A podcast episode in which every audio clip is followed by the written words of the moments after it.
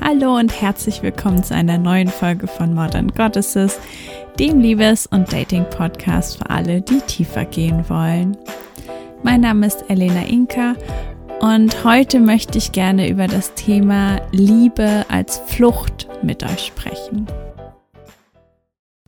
Du hast bestimmt auch schon oft den Dating-Ratschlag gehört, dass du ihn nicht so klammern sollst, dass du dein eigenes Leben aufbauen sollst und dass du dich nicht schlecht behandeln lassen sollst und deinen Stolz bewahren und nicht auf ihn angewiesen sein und all solche Sachen. Und das ist natürlich alles auch total wahr, da ist sehr viel dran. Und die Frage ist aber, warum begeben wir uns überhaupt in diese Situation? Also warum haben wir das Bedürfnis, jemandem hinterherzulaufen, der uns eigentlich nicht zu schätzen weiß? Oder warum hängen wir vielleicht noch an unserem Ex-Partner? Oder ja, vielleicht ist es auch nicht, kein richtiger Ex-Partner, vielleicht ist es einfach jemand, mit dem wir was hatten, mit dem es aber keine Aussichten auf mehr gibt. Und die Antwort auf diese Frage ist tatsächlich gar nicht so einfach, weil sie einfach sehr individuell ist.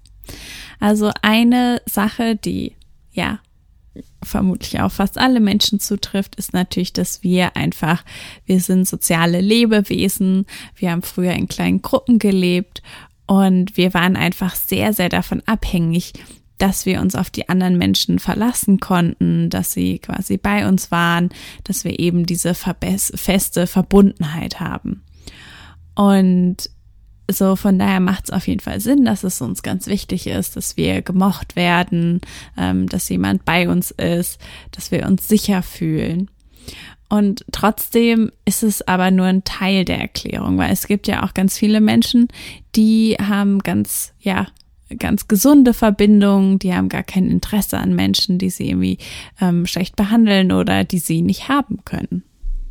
Und wenn wir uns aber nochmal das erste Modell angucken, dass wir einfach sehr soziale Wesen sind, dann führt das tatsächlich auch dazu, dass ein Großteil unseres Wohlbefindens von anderen Menschen abhängt.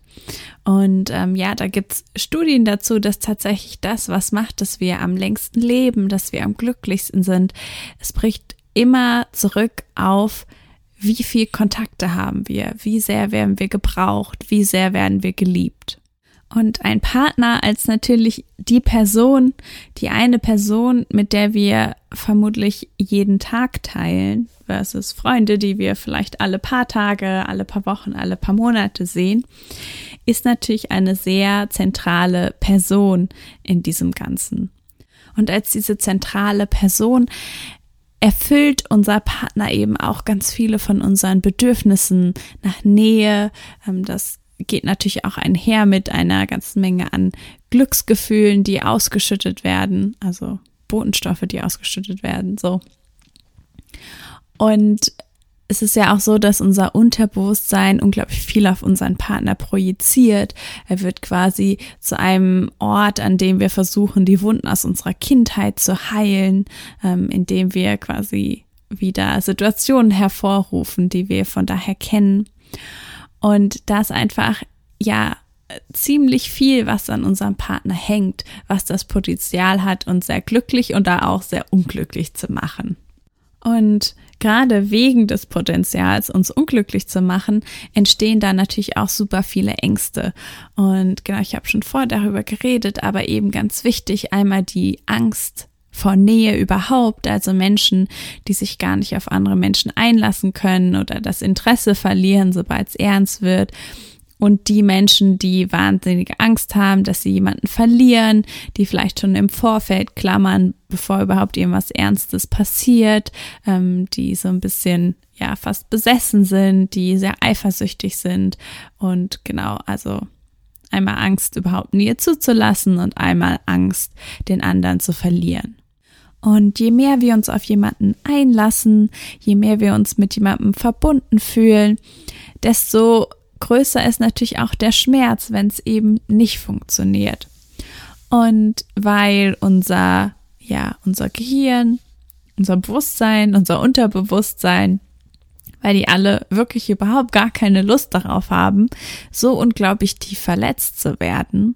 Vor allen Dingen, wenn wir in der Vergangenheit schon Erf Verletzungen erfahren haben, ähm, dann sind diese all diese Teile eben sehr daran interessiert, dass wir eben gar nicht in die Situation kommen, dass wir jemandem unglaublich nahe sind und der uns dann einfach das Herz rausreißen kann.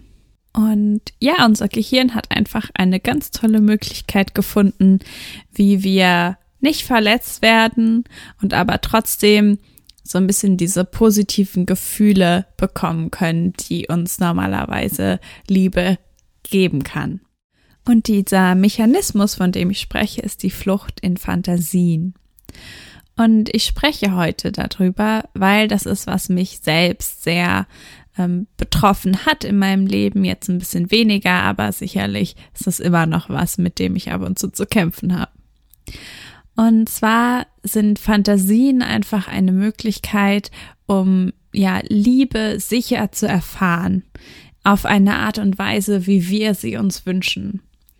Und diese Fantasie gibt uns natürlich keine echte Intimität. Ähm, sie gibt uns auch nicht die richtigen Gefühle, die wir normalerweise mit einem Partner spüren, aber so ein bisschen eine Kopie davon. Also ich meine, im Grunde genommen, ähm, ja, wir wissen es, wie es ist, Filme zu gucken. Tatsächlich spielen sich sehr ähnliche Dinge in unserem Gehirn ab, wenn wir was in einem Film sehen oder in echt. Und ja, so ist es eben auch mit den Fantasien. Und das kann eben bedeuten, dass, ja, vielleicht hast du ein Date mit jemandem und eigentlich, wenn, als ihr euch gesehen habt, war es vielleicht okay. Und vielleicht, wenn ihr euch schreibt, ist es total toll. Und dann ähm, fängst du an, dir irgendwas vorzustellen, wie diese Person ist, wie es mit dieser Person sein könnte, ohne dass du eigentlich wirklich weißt, dass diese Person so ist. Und das heißt, in deiner Fantasie machst du einfach mehr draus, als eigentlich da ist. Oder aber auch, ähm, genau, du hast einen Ex-Partner, eine Ex-Partnerin und während es in der Beziehung vielleicht gar nicht so gut gelaufen ist, im Nachhinein denkst du vor allen Dingen an die positiven Aspekte. Ähm, du stellst dir vor, wie es sein könnte, wenn sich vielleicht irgendwas ändert, vielleicht der große Streitpunkt zwischen euch. Und du bleibst gefangen da drin. Ähm, oder vielleicht auch, ähm, dass du diese Fantasien weiterlebst, während du schon mit jemand anderem zusammen bist. Ähm, das kann auch zum Beispiel sein, dass wenn wir Sex haben, dass wir dann eigentlich an jemand anderen denken und das sind alles ja Möglichkeiten zur Realitätsflucht, Möglichkeiten, um auch keine wahre Intimität aufbauen zu müssen, die uns dann später ähm, ja verletzen könnte oder wegen der wir uns später äh, verletzlich machen würden. Und es funktioniert eben auch wunderbar. Also das ist jetzt ein Beispiel von mir.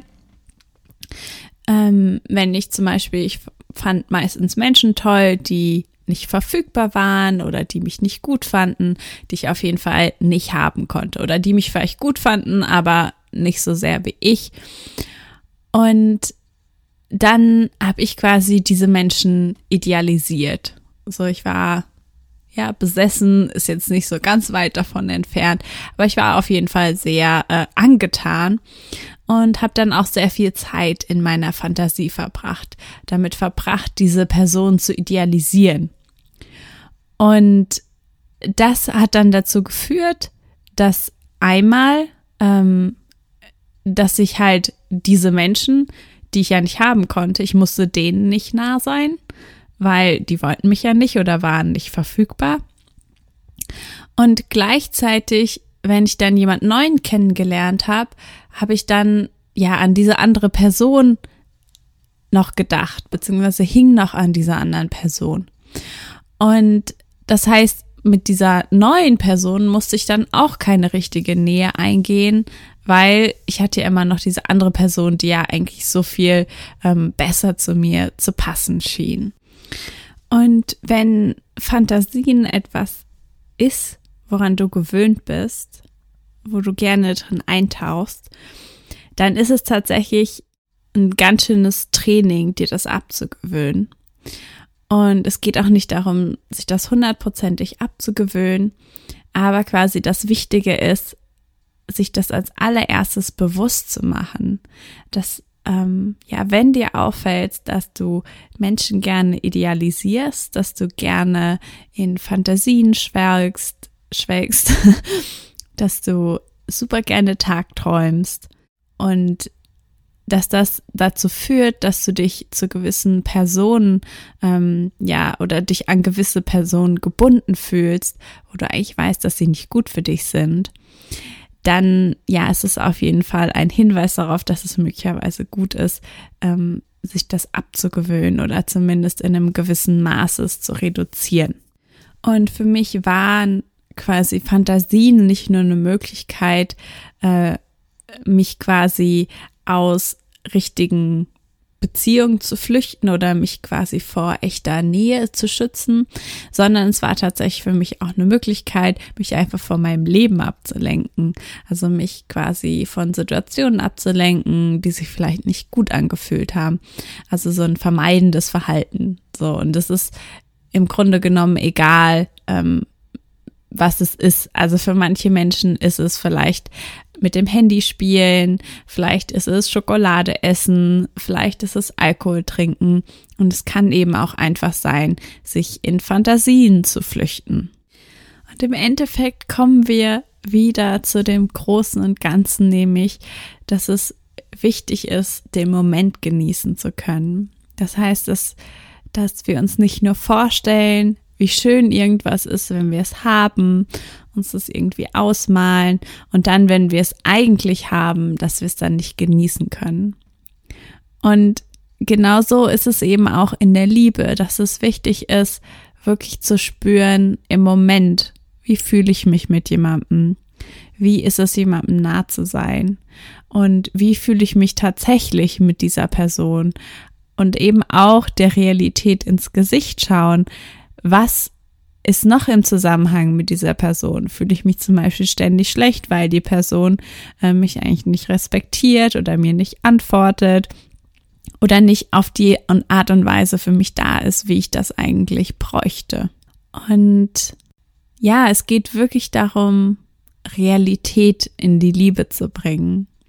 Und vielleicht auch die Realität, dass Beziehungen wachsen, wenn wir sie pflegen dass Beziehungen schön sind, wenn sie echt sind, dass die Wirklichkeit vielleicht ein bisschen anders aussieht als das, was wir uns in unserer Fantasie vorgestellt haben. Und dass sie letztendlich aber doch das Einzige ist, was wir wirklich haben. Und das Einzige, was uns wirklich erfüllen kann. Und was ich auf jeden Fall sehr deutlich für mich festgestellt habe, ist, dass wenn ich mich wirklich darauf fokussiere, was fühle ich eigentlich? Und nicht darauf fokussiere, was ist in meiner pa äh, Fantasie mit dieser Person passiert, warum ist die Person in meiner Fantasie so toll, sondern wirklich darauf, was, was passiert eigentlich. Dann ist es auch so, dass Menschen die eben kein Interesse an mir haben, dass ich eben auch kein Interesse an denen habe. Weil die Realität ist dann meistens so, dass es gar nicht so unglaublich toll ist, wenn ich mit denen zusammen bin, sondern dass ich es unglaublich toll im Nachhinein gemacht habe, nämlich in meiner Fantasie. Und wenn ich das Ganze zusammenfasse, dann kann ich einfach nur sagen, dass Fantasie ein ganz normaler Anteil von, ja, menschlicher Liebe und Partnerschaft ist.